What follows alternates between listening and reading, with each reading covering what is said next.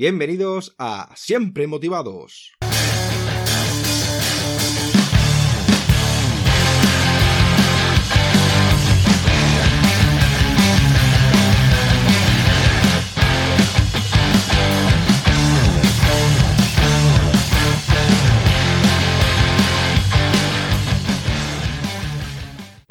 Bienvenidos al podcast de Siempre Motivados. Me llamo David Peña y soy creador de siempremotivados.com. Y hoy vamos a hablar de tener una buena actitud positiva. Y es por ello que he invitado a Fabián Villena. Fabián es licenciado en psicología, especializado en coaching y tiene un máster en programación neurolingüística. Es director del Instituto de Actitudes Positivas, desde donde desarrolla su actividad profesional en facetas tan diversas como la formación, los medios de comunicación y las conferencias. Además, es el creador del primer curso de felicidad en una universidad de España, la Universidad Politécnica de Valencia y también es el autor del libro Despliega tu actitud positiva e inteligente, donde vas a encontrar y aprender 7 claves para disfrutar más de la vida. Fabián siente verdadera pasión por la formación y prueba de ello es su dedicación como docente en diferentes proyectos, destacando el máster en Dirección de Marketing y Comunicación de la Universidad Politécnica de Valencia y el programa de alto rendimiento en productividad y actitud positiva. Con Fabián vas a poder aprender a sacar todo tu potencial, siempre y cuando seas una persona positiva, proactiva y tomes acción, porque a la cima no se llega superando a los demás sino superándose a uno mismo. Y sin más dilación, vamos a presentar al invitado de hoy. Hola Fabián, ¿qué tal estás? ¿Cómo voy a estar motivado? Estando aquí contigo no puede ser de otra forma. Claro que sí, siempre motivado, Fabián. Eh, pues Fabián, pues yo estoy muy feliz y es todo un placer tenerte invitado en Siempre Motivados y nos encantaría saber quién es Fabián Villena. Con esa pregunta nos podríamos ya comer la hora de entrevista, porque soy muy rollero. Pues básicamente soy una persona que en una primera etapa de mi vida eh, no eligió por dónde quería que fuera, eh, me dediqué al negocio familiar, que, era la venta de zapatos en los mercadillos, y a los 27, a los 27 años me hice una pregunta que era de, oye, si tuviera 70 años y siguiera haciendo este trabajo, me sentiría realizado.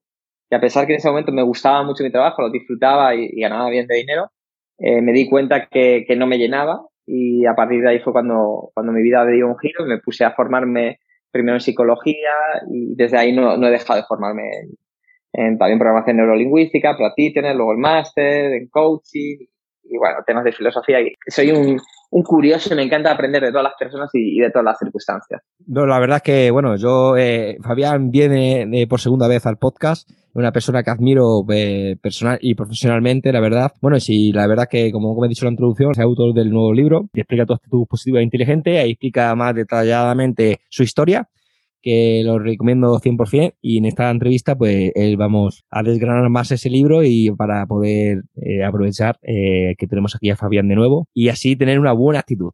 Trabajar en nuestra actitud me parece que es algo que podemos hacerlo o no hacerlo. El, no hacerlo pagamos un precio muy alto. Es decir, que al final vamos a padecer más y vamos a tener peores resultados. Entonces yo creo que no hay nada más inteligente que trabajarnos nuestra actitud para, para, una, disfrutar más de la vida, dos, rendir mejor en cualquier otra área. Sí, como dice eh, nuestro amigo Víctor Cooper, la gente no nos va a querer por nuestras habilidades o por nuestros talentos, sino nos va a querer por nuestra manera de ser. Y así. Totalmente. ¿Por qué dijiste dedicarte al sector del desarrollo personal? Pues mira, fue paulatino, ¿no? Eh, cuando yo estudiaba la carrera de, psicología, primero pensaba que iba a estudiar filosofía, luego cuando hice la prueba de acceso para mayores de 25 años, la vida me dio pistas. Eh, en el examen de filosofía me saqué un 5, yo me pensaba que lo había abordado era un tonto motivado. Eh, y, en cambio en el de psicología, que yo ya pensaba que tenía la media ya que ya estaba aprobado y todo, lo hice corriendo, fui creo de los primeros en terminar el, examen y, me saqué un diez y medio en psicología. Y dije, jolines, aquí la vida me está dando pistas, ¿no? Igual de por dónde puedo ir. Y luego me di cuenta, me di cuenta que me encanta tratar, más que decir a la gente qué es lo que tiene que hacer, sí que comprenderla, escucharla, empatizar. Y luego creo que es importante abrirle nuevos caminos, es decir, abrirle nuevas posibilidades de la forma que piensa. Está claro, hay una cosa que yo siempre pido con mis clientes o con mis alumnos, sobre todo cuando si van a hacer sesiones, hay dos condiciones que son innegociables, si no, si detecto que esas dos condiciones no se dan, no trabajo con, con nadie, ¿eh? es humildad y compromiso. Humildad en el sentido de apertura mental, de aquellos que están justificando que la culpa de sus situaciones de los demás, que están echando balones fuera constantemente y tal, pues es que, ¿para qué? No vamos a perder el tiempo los dos, o sea, no, no tiene sentido. Creo que, que para hacer cambios en la vida tenemos que tener la humildad y esa apertura mental, aprender de todas las personas y de todas las circunstancias. Y en segundo lugar, compromiso, porque es muy complicado el poder hacer cambios Entonces, eh, no se requiere de implicación, sino de compromiso de decir, oye, sé que me va a ser difícil, sé que me va a costar, pero creo que me ilusiona o ya me duele lo suficiente la situación que tengo como para hacer un esfuerzo y empezar a actuar de una manera diferente. Y en principio empecé en el plano personal y con los años me he ido en un mundo que me apasiona, que es el, mundo de la empresa.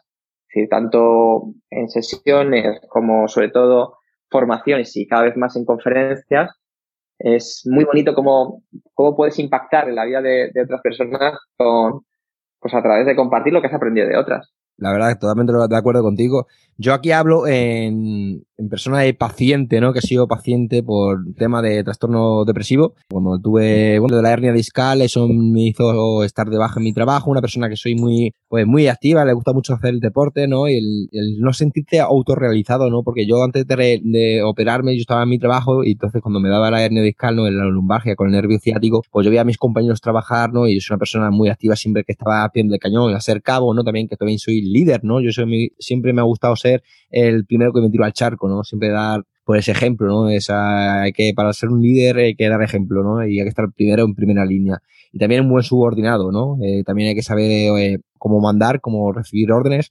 Y entonces, eh, al estar limitado cuando me entraba esa lumbargia, ¿no? Al tener esa lesión, ¿no? Pues no te sentías autorrealizado y eso es como las necesidades básicas, ¿no? Que dice Tony Robbins, que si no se cubren esas necesidades, pues como la seguridad, la variedad las cosas, las conexiones, las relaciones con la gente, el sentirse autorrealizado, el crecimiento personal y la contribución, ¿no? Si no se, sobre todo, si no se hacen las cuatro primeras cosas, como lo es la seguridad, ¿no? La seguridad de tener una casa, de un trabajo, una familia, la variedad de cosas nuevas, luego las relaciones, ¿no? Conexiones, ¿no? De conectar con las personas, el tener una relación, ¿no? Ser una persona tan, tan introvertida, ¿no? Según sea también el estado de la persona, ¿no? Pero al no sentirme autorrealizado y sobre todo cuando me operé, a tener mucho tiempo libre, ¿qué pasa? Que empecé a sentirme, pues, unas emociones de, de, frustración ¿no? al no poder hacer por ciertas cosas como era el deporte, el no poder trabajar, ¿no? Y era una operación, una, un reposo de, de bastante tiempo, de seis meses mínimo, ¿no? Entonces ahí, pues, en vez de tomar decisiones correctas, pues tomé decisiones, pues, muy malas. Eh, muy malas en el sentido de que, bueno, pues, empecé a salir más, empecé a beber más alcohol. Y eso se fue, pues, llenando fue pues el pez que se muerde la cola, pues cada vez eh, sales más, eh, bebes más y esto es lo que digo desde la humildad, ¿no? Y llega un momento pues que te metes en deudas, te deja tu pareja, te ves en la calle y gracias a, por ejemplo, a mis padres, ¿no? Que, bueno, estuvieron ahí en todo momento, eh, estoy aquí, ¿no? Y que hay, hay que ser agradecido en ese momento, ¿no? Pero a lo que voy, que aceptar muchas veces el que tienes un problema es difícil. Y sobre todo muchas veces para personas como yo, que era una persona bastante independiente emocionalmente, ¿no? Eh, porque yo me independicé a los 18 años, llevo ya 10, casi 18 años fuera de mi casa. Y creas que no, pedir ayuda me costaba. Pedir ayuda era eh, como esta soberbia, este orgullo que tiene, este, este ego, esta apocilla, ¿no? Que tenemos dentro de, no, no, tú no tienes problemas, ¿no? Pero ya cuando ya te deja tu pareja, cuando ya ves que te ha metido en muchas deudas, cuando ves que ya tienes problemas con el alcohol, ¿no? Ya tuve tienes que pedir ayuda, tienes que aceptar que tienes un problema. Y ese era el primer paso, aceptar que tienes un problema. Y luego, segundo paso, si tú veas que no puedes solucionarlo ni con tus seres queridos, eh, pedir ayuda a personas especializadas como tú, ¿no? De psicología, psiquiatría, ¿no? Y yo, por ejemplo, tuve que empezar primero con la psiquiatra. Esa persona te diagnostica el trastorno que tienes, lo que te pasa, te me da una medicación y él te deriva luego a un psicólogo, porque no es solo ir al psiquiatra que te dé una medicación. Ahora necesitas empezar piezas desde un momento ya muy duro, ¿no? Porque yo, como digo, ¿no? Yo estaba superando un duelo que era la ruptura de mi pareja. luego, el problema es con el alcohol, ¿no? Que yo también tuve que ir a terapias de alcohol, cosas de esas. Se me juntó muchas cosas y deudas que son, llevo cuatro años pagando deudas que, como te he comentado en la introducción, llevo cuatro años pagando eh, un montón de dinero, ¿no? Y que termino ahora de aquí a dos meses. Esas son las consecuencias de tomar malas decisiones. Pero eh, ahora mismo realmente miras hacia atrás y me he perdonado y las personas que le he hecho daño y me han perdonado. Pero hay que mirar atrás no para con rencor ni, ni compasión ni nada de eso, sino para muchas veces si hay que mirar atrás es para eh, situarte muchas veces cuando te desvías. Y bueno, era para decirte eso y bueno, para que la gente sepa que no, que todo el mundo ni somos más ni menos que nadie, todo el mundo tenemos problemas. No quiero decir que el mío sea peor ni mayor que no, cada uno tiene sus problemas, cada uno tiene su vida, cada uno tiene su mapa mental y cada uno a raíz de sus experiencias pues verá los problemas pues más difíciles más fáciles, ¿no? Pero a lo que voy, que muchas veces hay cosas que realmente nosotros no podemos mm, arreglar porque la mente, la, verdad es que, bueno, pues nos juega muy malas pasadas y hay que comerse muchas veces este, este ego, este orgullo que tenemos, eh, ¿qué dirán, no? Esas cosas eh, que dejar de preocuparnos porque esas personas que dicen eso, esas personas son personas que tienes que quitar de tu vida, porque esas personas no, no interesan. Y nada, era para decir eso, no me enrollo más, pero era para decir eso, que como persona que he sido eh, paciente y sigo siendo, ¿no? Porque yo me, me, considero un alumno de la vida, ¿no? Porque en esta vida que viví como un alumno para morir como un maestro, ¿no? Y a raíz de ahí empecé con mi autoconocimiento y desarrollo personal y la verdad es que, bueno, pues estoy, bueno, especializándome en coaching, en programación lingüística, en toda esta área y leo mucho. Bueno, Fabián, no me enrollo más que si no, al final, pues hablo más de mí que de la entrevista. Bueno, pues Fabián, hoy me gustaría hablar sobre las siete claves para disfrutar más de la vida que desarrollas en tu libro. Despliega tu actitud positiva e inteligente. ¿Te parece bien? Pues me parece fantástico. Y en torno a, a, lo que decías, te, te, comentaría, mira, hay una, una fórmula que me gusta mucho que dicen que la felicidad es igual a la realidad menos las expectativas. Muchas veces nos hacemos unas expectativas en la vida, pero que luego no se cumplen, ¿no? Esperamos que sean determinadas situaciones y demás, y la vida de un día para otro muchas veces te cambia. Pero creo que es muy importante no entrar en comparación porque hace, como bien has dicho en la introducción, pues bueno, saqué hace años un curso de felicidad, el primer curso de felicidad en una universidad española y demás, pero creo que si, si quieres hacer un curso de infelicidad, te lo hago en cinco segundos, que es entrar en compararte, porque siempre hay hay gente que tiene otra situación mejor o, y peor, ¿no? Pero, pero cuando entras en la comparación es un poco, poco absurdo. Creo que es importantísimo aprender a, a observarse y no juzgarse. Es decir, en lugar de, muchas veces está la vocecilla esa que nos perturbamos por habernos perturbado, es decir, como la he cagado, luego me, me, perturbo, me pego latigazos mentales por, por haberlo hecho mal antes. Entonces me estoy perturbando por haberme perturbado. Hay una técnica que me encanta que dice, oye, oye, mira qué curioso. Mira qué curioso. No está ni bien ni mal. Es me observo, pero no me juzgo. Y procuro esto mismo hacerlo con los demás. Es decir, no estoy en esta vida ni para estar juzgando al mundo, ni a los demás, ni a mí mismo. Simplemente para observar y comprender cómo funciona el mundo, cómo funcionan los demás y especialmente, como tú bien decías, autoconocimiento, tratar de comprender cómo funciono yo. Y a partir de ahí, como tú bien has dicho, se requiere muchas veces de humildad para, para reconocer a veces que las cosas no están funcionando como uno le gustaría. Y, si es así, pues joder, es que tampoco pasa nada. Pues vamos a ponernos más a la hora pues para, hacer esas mejoras. Bueno, pues vamos a hablar de tu libro, ¿te parece bien? Eh, parece fantástico, David. Pues vamos a ello. ¿Cómo podemos sentir que llevamos el volante de nuestra vida? Mira, David, eh, la primera clave de, la que hablo en el libro, eh, bueno, primero hablo de un concepto que es vivir en AM o vivir en FM. Eh, decía Wendayer que no atraes a tu vida lo que quieres, él decía atraes a tu vida lo que eres. Yo tal vez no sería tan heavy como decir que atraes lo que eres. Yo creo que más que atraemos según la frecuencia en la que vamos. Es decir, según en qué estado vibracional estamos, eh, según qué actitud tenemos y qué transmitimos, pues terminas atrayendo a personas y circunstancias que van en la misma onda, ¿no? Eh, ¿Qué es esto de AM y FM? AM es de amargamente. estas personas que desde que se levantan por la mañana tiene una actitud en la que se les va la atención todo el tiempo a lo negativo, a lo que no funciona bien, a lo que les falta, a la queja, a la culpa, la crítica. Eh, bueno, yo creo que cada mañana cuando suena el despertador, la decisión más importante que tenemos que tomar, al igual que elegimos qué ropa nos vamos a poner, creo que todavía es mucho más importante elegir qué actitud quieres tener hoy. Porque dependiendo de esa actitud, si estás en AM amargamente y te estás, eh, pues bueno, comportando de todas estas formas que acabo de comentar, pues vas a atraer a personas y circunstancias que van en esa misma onda.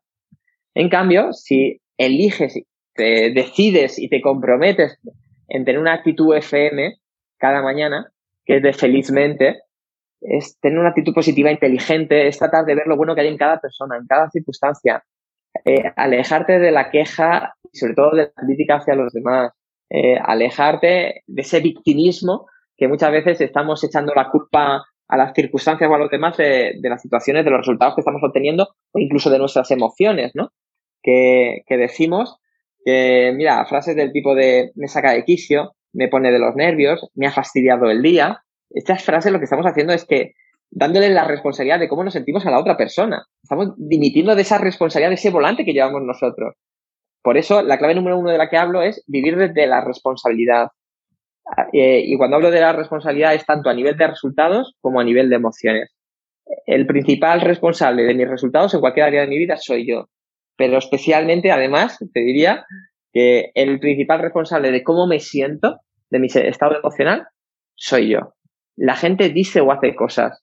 El cómo me lo tomo es una responsabilidad mía.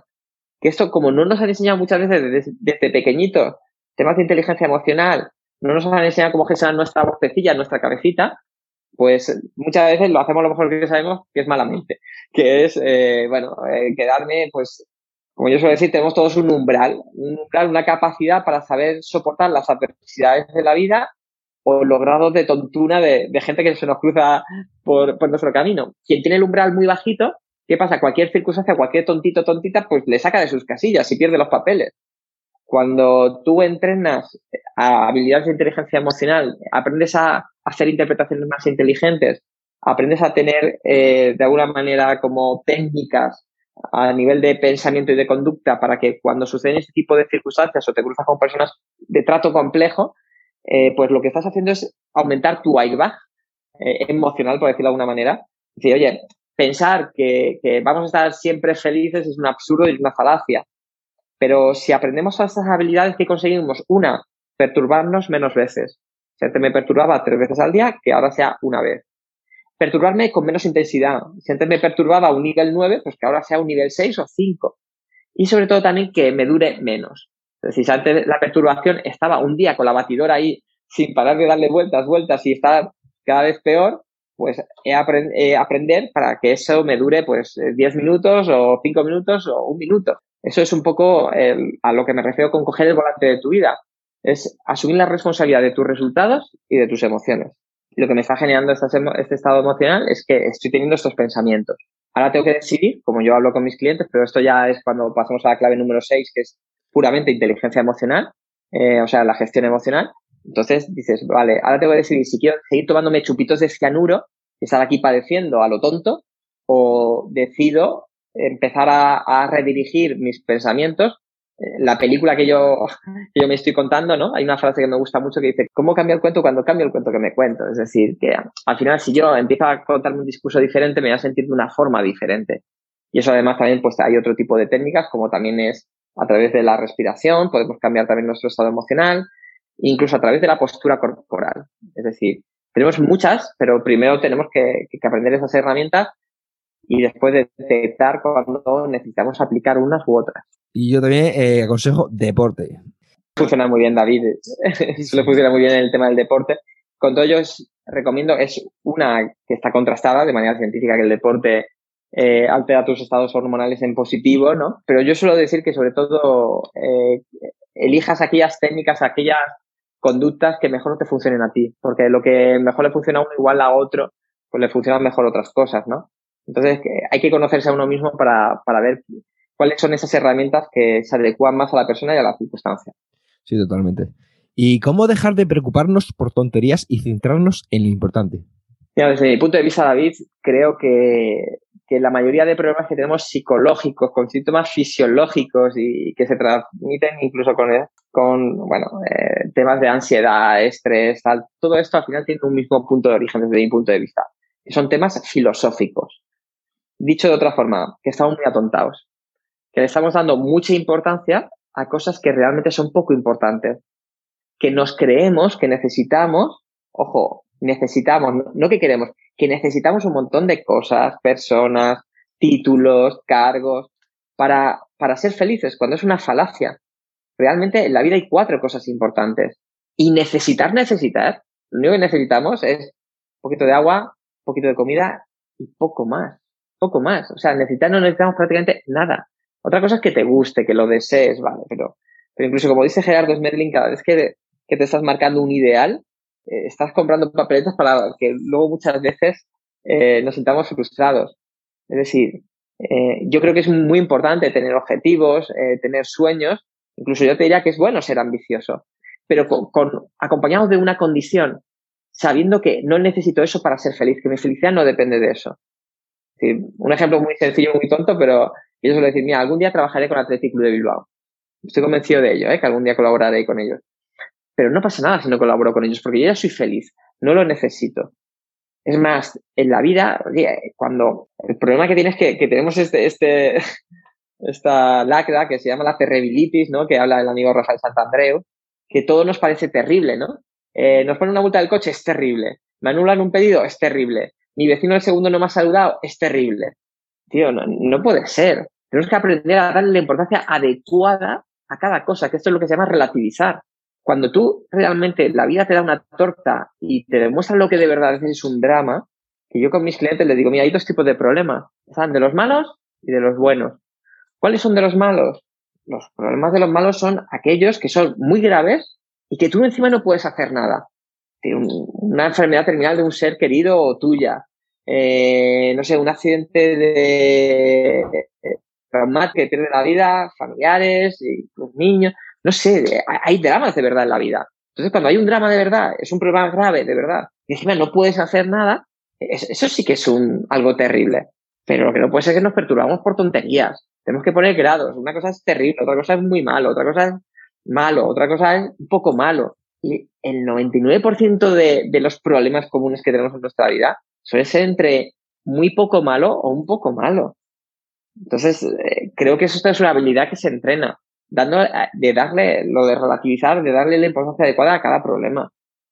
Sí, totalmente de acuerdo. La verdad es que muchas veces, bueno, eh, esta sociedad, la verdad es que hoy en día, pues es así. Yo me acuerdo cuando éramos jóvenes, vamos, yo, como anda joven, sigo siendo joven, ¿no? Pero bueno, tengo, yo soy del 86 y yo me acuerdo cuando tenía 9, 10 años que jugábamos a las canicas, a la peonza, jugábamos al fútbol, estamos el día en la calle, nos rompíamos todos los días las zapatillas y hoy en día la gente, pues, a ver, eh, tampoco quiero eh, generalizar, ¿no? Pero yo veo a la juventud más siempre con los móviles, gente ya con 13, 14 años con móviles, que si buenas consolas, que si, todas estas cosas, yo antiguamente, yo, el salir a la calle, esas cosas, pues, no sé, ahora no lo entiendo, no entiendo tanta tecnología porque la tecnología bien aplicada es muy buena. Lo que es Internet, buscando cosas, puedes aprender muchas cosas, pero mal utilizadas te puede traer cosas muy terribles y sobre todo para las personas muy jóvenes como la adolescencia, ¿no?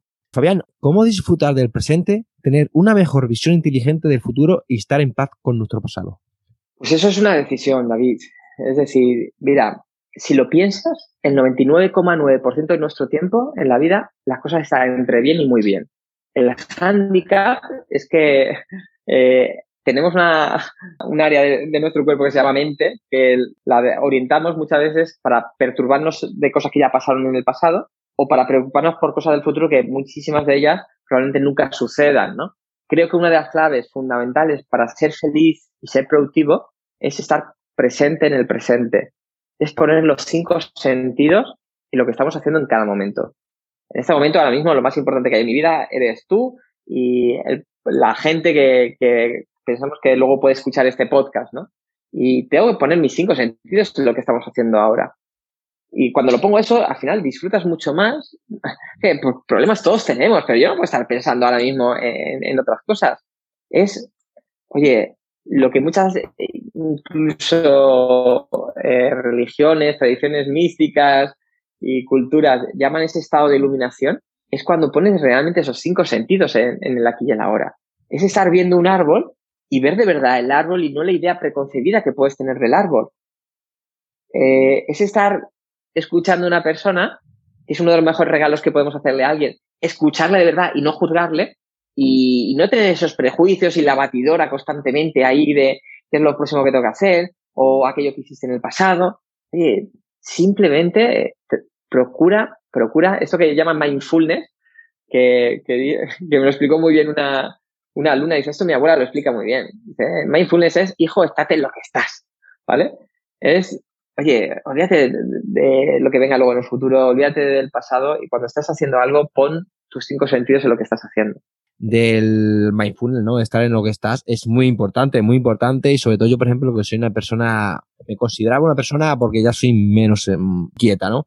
Y era una persona que, bueno, si podía hacer mm, tres cosas a la vez, pues mucho mejor, ¿no? Pero al final muchas veces esto es como muchas veces cuando quieres poner la mesa y te quieres llevar, quieres llevar pan, quieres llevar ensalada, quieres llevar los platos y al final muchas veces eh, se te caen. Pues normal, no mejor llevar las cosas uno a uno y tranquilamente. Mucho en temas de productividad, eh, David, con lo que tú estás diciendo, esto que conocemos la multitarea, mm. eh, esto lo que está comprobado cuando estamos los estudios y demás, que cuando tú tienes tres tareas, si tratas de hacerlas las tres a la vez, vas a tardar más, vas a cometer más errores, eh, va a bajar muchísimo tu productividad. Si tú coges la tarea 1, pones los cinco sentidos en lo que tienes que hacer. Nada más terminar, te pones los cinco sentidos en la tarea 2 y así sucesivamente, vas a tardar muchísimo menos tiempo, menos esfuerzos, menos quebraderos de cabeza y encima con mejores resultados. Entonces, creo que es interesante el, el aplicar eso de, de detrás del 1, el 2, como dicen, ¿no? Fabián, ¿qué hacer para que los problemas nos afecten menos y sepamos cómo poder gestionarlos? Pues mira, creo que una, en primer lugar, yo normalmente hay dos técnicas que, me encantan. Eh, la primera es la que he comentado antes de relativizar. Cada vez que, tengo un problema, es, vale, comparar con una situación dura de verdad, difícil de verdad, ¿qué importancia tiene este problema? Cuando tú utilizas esta técnica de relativizar, se diluyen, te diría, el 99% de ellos. Pero ojo, no me quedo solamente ahí. Lo que hago es una segunda técnica que se, llama la de la zona de influencia, ¿no?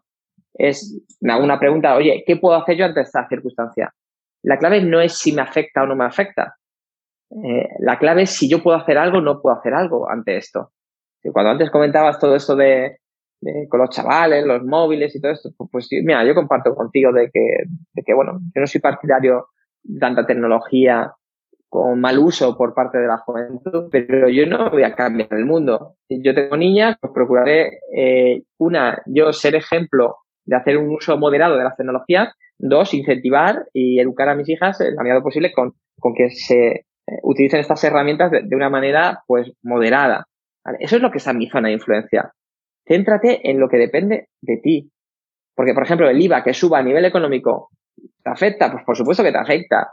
Eh, los zapatos, la gafa, la camiseta te costará más caro. Pero la pregunta clave no es si te afecta, ¿no? Es si depende de ti o no que suba o baje el IVA.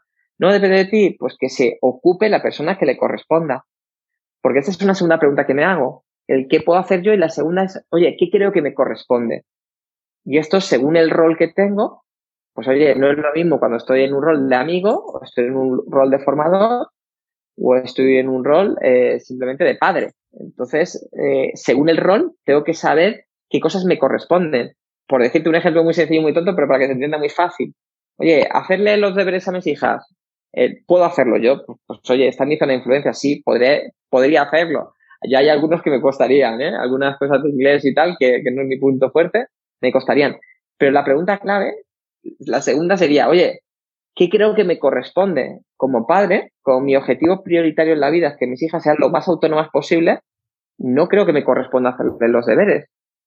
De hecho, una de las creencias que yo tengo arraigadas es, oye, por mis hijas haría cualquier cosa menos lo que mis hijas puedan hacer por sí mismas.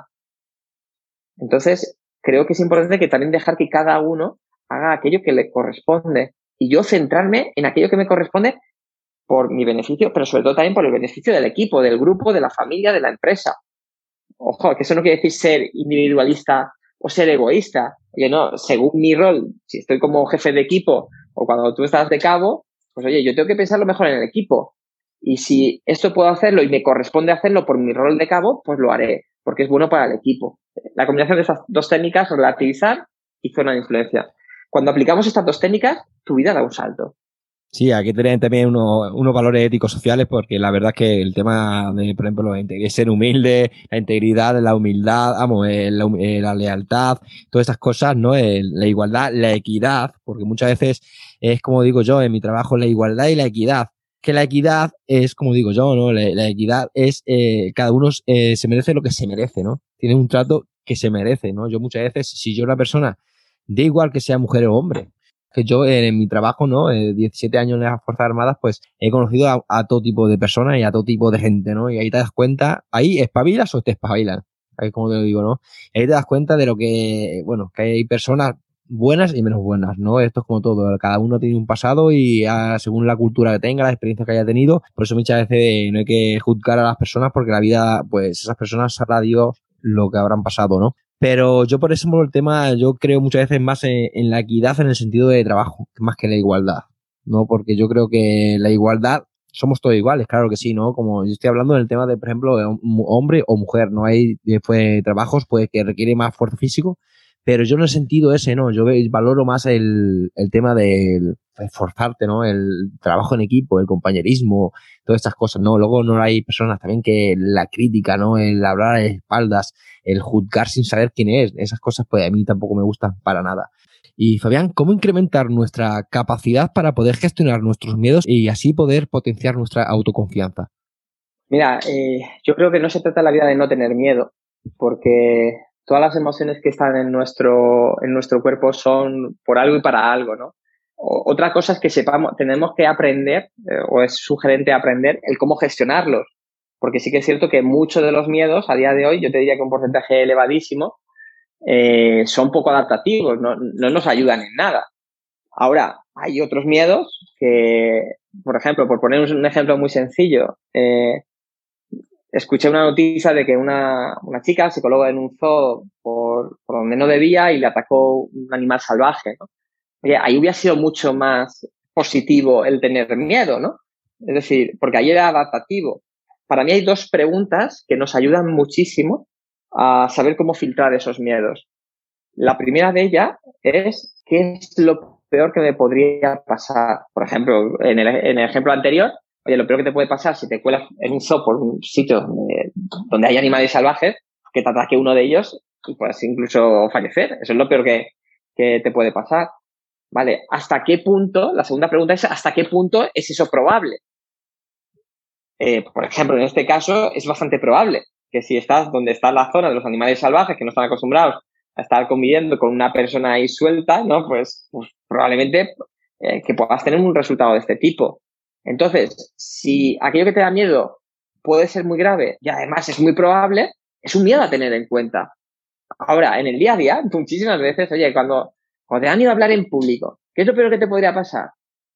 Oye, pues que, quedarte en blanco, que a alguien no le gusta, que se aburra, que alguien no esté de acuerdo contigo. Menudo dramón, madre mía, es algo poco, poco importante. Y aparte luego, a veces, ¿hasta qué punto es probable? Pues, pues según lo que te hayas preparado, según qué público sea y tal, muchas veces es hasta muy poco probable.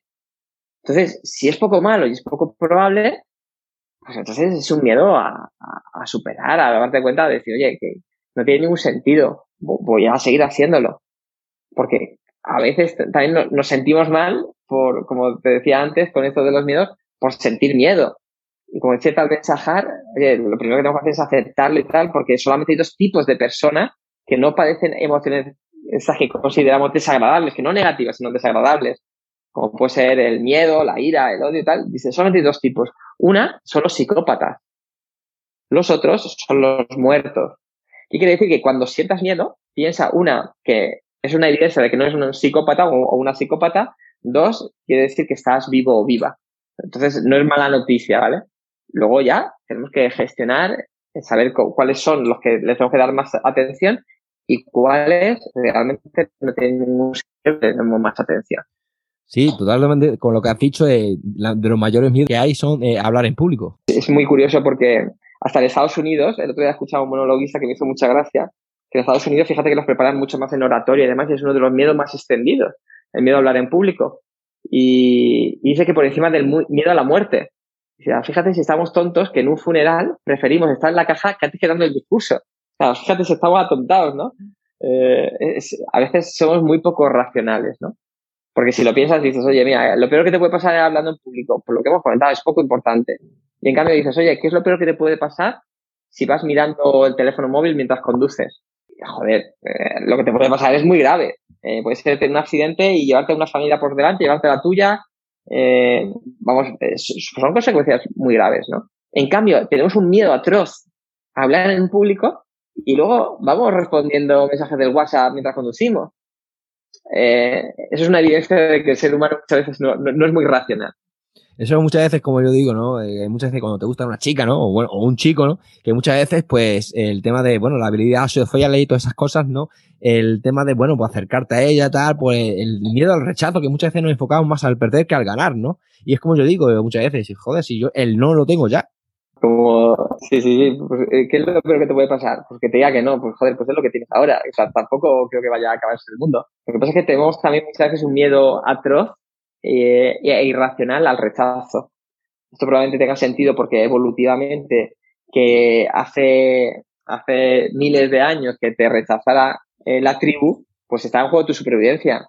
Pero a día de hoy, que te rechacen, o sea, es, o sea, para nada está juego tu supervivencia. El problema es que aún seguimos con esa, esa parte también de nuestra mente primitiva que, que todavía nos genera unos miedos que a día de hoy no tienen ningún sentido. Y aparte que nos rechacen, nos están haciendo un favor, porque así ya no nos enfocamos más en esa persona. Pues mira, eh, en la vida siempre puede suceder dos cosas que dice Gerardo Stedlin, ¿no? O sucede lo que te gustaría o la vida te está dando la oportunidad de que aprendas algo, ¿no? Pues oye, pues ya tienes una información que antes no tenías. Y mira, hay dos frases que, que para mí son fundamentales, ¿no? Que, que decía Wendayer, decía, si supieras quién te acompaña en cada momento, jamás volverías a tener miedo. ¿no? Y decir, oye, es, que realmente, vale, pues si esta persona no tiene que ser, es porque no tiene que ser. Pues será otra y si no, también es que puedes ser perfectamente feliz solo o sola. No necesitas a nada ni nadie para ser feliz. Por eso la otra frase con la que es para mí una referencia de vida es confía en la vida y confía en ti. Porque muchas veces jugamos a ser directores generales del universo, diciendo cómo tendría que ser el mundo, cómo tendrían que ser los demás, o cómo tendríamos que ser nosotros mismos.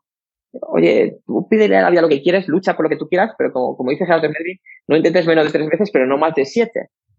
Tú intenta aquello que tú deseas, pero oye, igual la vida te está enseñando otros caminos. Y, y eso, eh, muchísimas veces, eh, el destino nos está preparando cosas mucho mejores, pero si estamos lamentándonos por, por como dices, ¿no? Si estás llorando por, por, lo que has perdido, igual las lágrimas te impedirán ver lo que te está ofreciendo la vida ahora mismo.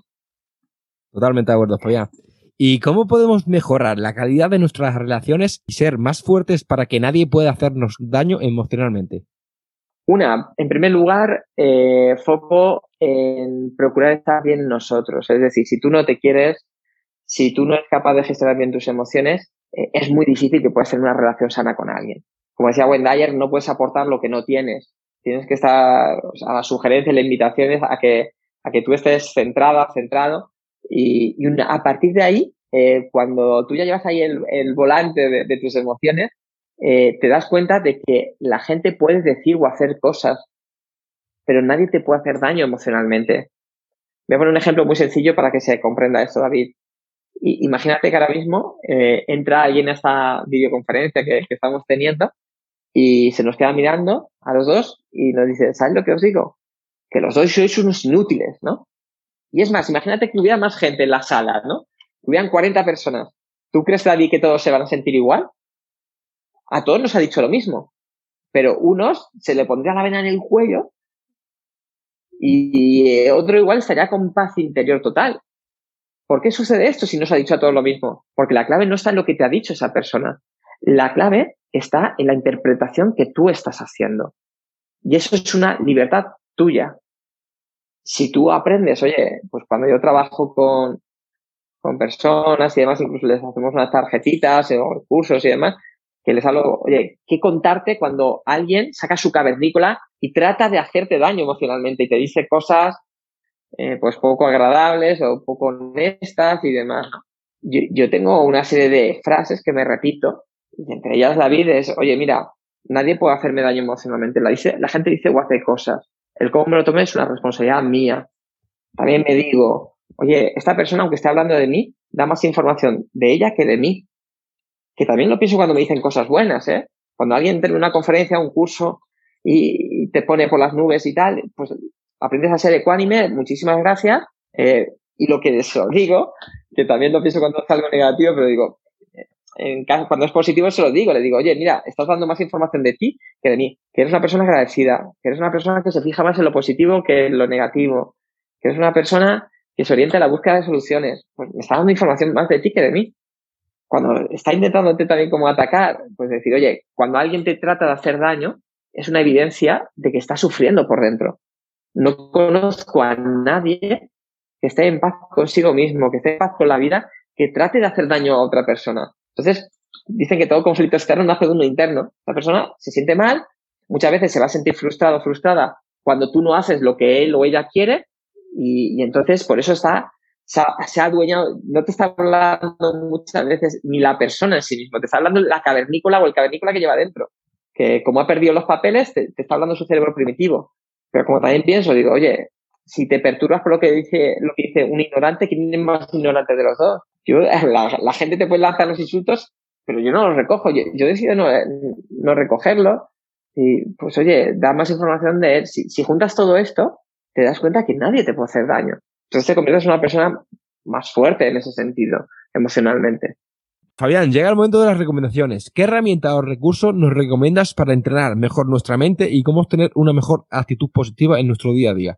Mira, os lo voy a poner muy fácil, muy fácil. Si entráis a fabianvillena.com, eh, enseguida te saldrá la página del libro, tendréis ahí la opción de entrar a la página del libro y si entras a la página del libro, eh, esto os hago ya este regalo, te hayas comprado el libro o no, hay una serie de recursos y de herramientas extra que te las puedes descargar de manera gratuita.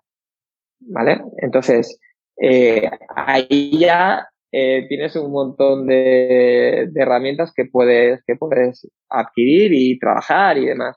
Eh, luego en el libro, pues la verdad que cuando uno lo escribe parece que, que, esté mal hablar bien de, algo que ha hecho, que ha hecho uno. Sí que, fíjate, no creo ni que sea ni mejor ni peor que ningún otro libro, pero sí que estoy muy contento por, por el feedback que estoy obteniendo. Lo que he tratado de sintetizar es pues, lo más valioso que he aprendido en estos últimos 10, 15 años, desde la psicología, la PNL, el coaching, y difícil es hacerlo sencillo. Y creo que estoy muy contento con el resultado final porque creo que al final se ha quedado un libro en el que hay unas pautas muy fáciles de, de recordar y de trabajar, que sí que es cierto que no creo las pastillas mágicas que valgan para todo el mundo y para todas las circunstancias, pero lo bonito que tiene es que el libro también viene acompañado de muchas herramientas. Entonces, si tú tienes una caja de herramientas más amplia, pues puedes, según con qué persona o con qué circunstancia, puedes utilizar unas u otras. Entonces, ahí pues también tenéis, eh, no solamente mi libro, mi recomendación es que cualquier libro normalmente es nada mejores inversiones que puedes hacer, porque por muy poquito dinero tienes una, un cúmulo de conocimiento que normalmente es impagable. O sea, es, un libro con medianamente que sea medio decente, eh, estoy convencidísimo que, vamos, que nada más que aporte, te aporte una, una idea, nada más que fuera una idea que tú luego puedas implementar en tu día a día, en tu vida o en tu trabajo, es, es un antes y un después en tu vida. Pues yo soy un, un lector que, que, me encanta seguir aprendiendo y aquí he tratado de sintetizar y aprender y, y, organizar lo, mejor que he aprendido en estos últimos años. No, yo también que soy un lector que leo bastante, lo recomiendo 100% porque es un libro que, bueno, que cuenta la historia de Fabián y luego encima es un libro que, que, que encima está muy sincronizado eh, y va muy bien, va muy directo y es un libro que, vamos, te lo lees en muy poco tiempo y es, eh, la verdad es que a mí me encantó y es un libro de cabecera que puedes leerlo varias veces. Y aparte vas a conocer a Fabián que es una persona excepcional. ¿Qué me gustaría, David, David, sí que, sí que me gustaría, porque sí que es cierto que ahí me he desnudado, ¿eh? es decir, cuento cosas mías que antes, hace años jamás hubiera contado, ¿no? Eh, pero sí que es muy importante para mí recalcar que siempre cuando cuento una historia, nunca el foco quiero ponerlo en mí. Eh, lo que quiero es transmitir un conocimiento, quiero transmitir una herramienta y el contar historias, incluso que sean mías, una es porque generar credibilidad, es decir, lo que te estoy hablando son cosas que creo profundamente, que estoy poniendo en práctica en mi día a día. Dos, también, porque cuando ya te están contando siempre los mismos cuentos o cosas que ya has conocido, pues, pues me explico, pues como que te desengancha, ¿no? Entonces quería que fueran cosas como novedosas, que no hayas leído en otros lados. Entonces, pues tiro de eso, pero al final simplemente es un vehículo para todo, eso que, que, comparto, es un vehículo para que al lector eh, se le quede una enseñanza y una herramienta que pueda aplicar. Totalmente de acuerdo, Fabián. Bueno, ¿y qué películas recomiendas? Uf, películas. Eh, películas hay muchas que, que me gustan. Yo, yo, siempre, mira, apuesto por pelis que me generen buen rollo. Y te diría una que me ha inspirado mucho últimamente es Bohemian Rhapsody. No voy a ser muy original, pero es una película que, que a mí me encanta eh, el ver la evolución y, y, me encanta porque era un tipo Freddie Mercury a, pesar de que yo no soy un gran fan de Queen, que sí que me gusta y he escuchado cosas, pero no he sido de los que se ha comprado los discos y estas cosas, pero creo que era un tipo que se atrevió a ser eh, él mismo y para mí eso tiene un valor fantástico y eso le llevó a la diferenciación de hacer obras de arte que, que son únicas en la, en la, historia y esa película para mí me parece que también es una, una gran obra de arte. La verdad que sí, una muy buena película. Bueno, eh, bueno, y para terminar, eh, háblame qué planes tienes de futuro, si tienes pensado algún proyecto y dónde podemos contactar contigo. Pues mira, ahora estoy haciendo una ronda bastante de presentaciones del libro y quiero liar una muy grande aquí en Villena. Yo soy de Villena, soy Fabián Villena y de apellido Villena y vivo en Villena, ¿no? Y cuando empecé hace años quería, uno de mis propósitos es llegar a un calado internacional y, con los años lo he conseguido, llegar a, diferentes países y demás. Pero también creo que es muy importante y muy bonito eh, organizar cosas en tu entorno, de lo más chulo que tú has aprendido, de personas que son fantásticas, pues acercarlas a, tu gente cercana, ¿no? Entonces, pues bueno, una, por un lado, quiero llevar mi libro a muchas ciudades, incluso a muchos países diferentes. Eh, dos, dentro de mi ciudad, eh, liar una muy parda, una, algo muy chulo, muy bonito en, en relación con, con, el libro, una presentación muy chula. Y también, eh, también he, preparado que, que, va a salir dentro de poquito una formación vinculada con el, con el libro para que todo eso que se, que se ve en el libro lo puedan aplicar en, su día a día laboral eh, y también personal. Eh, ¿Tus redes sociales, Instagram y eso? Pues mira, en Instagram es fácil de encontrarme. Si pones Fabián Villena Guirao, enseguida me encontráis. También tengo la página web, que es fabianvillena.com, que es muy fácil. Y si le pones el info delante, info arroba fabianvillena.com, ese es mi mail, que para lo que necesitéis, a veces tardo en responder por temas de productividad, eh, pero si bueno, si ha pasado más de una semana y no te he respondido, que procuro responder a todo el mundo, pues me vuelves a escribir por si acaso se ha derivado en spam o algo y, si puedo ayudar a alguien en algo, pues encantadísimo. Sí, de todas formas te lo pondré en la descripción del episodio, como que no hay problema para eso. Y bueno, la última pregunta, y aquí cerramos la entrevista a Fayán. ¿Qué le dirías a tu yo del pasado? Pues lo mismo que te he dicho antes, confía en la vida y confía en ti mismo. Eso es lo que le diría. Muchas gracias Fabián por estar en Siempre Motivados. Me ha encantado tu forma de pensar y de ver la vida y te deseo lo mejor. Mutuo, David. Muchísimas gracias por, por la entrevista. Damos por finalizado la entrevista de hoy. Muchísimas gracias por colaborar en Siempre Motivados. Ha sido un gran honor tenerte y conocerte como persona. Te deseo lo mejor y cuando quieras volver estaré encantado de recibirte de nuevo. Muchas gracias por todo y como digo siempre, hay que estar siempre motivados.